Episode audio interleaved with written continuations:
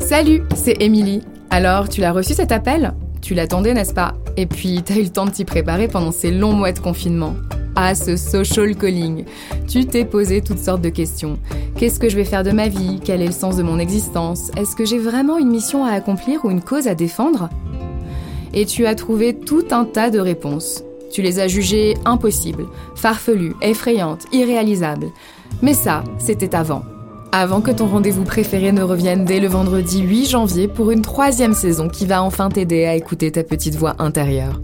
Ensemble, on va découvrir des histoires fascinantes qui à première vue paraissaient totalement insensées, et grâce à ces histoires, on va ouvrir notre champ des possibles, aller au-delà de nos croyances limitantes, bref, on va tout simplement réapprendre à suivre notre intuition plutôt que toutes ces vieilles injonctions qui nous empêchent d'écouter la voix de notre cœur. Donc on résume. Une émission, une journaliste humainement engagée, un ou une invitée qui vient raconter son calling et plein d'illustrations et de conseils pour t'aider à mieux comprendre et trouver le chemin de ton épanouissement. On va donc parler du sens de la vie.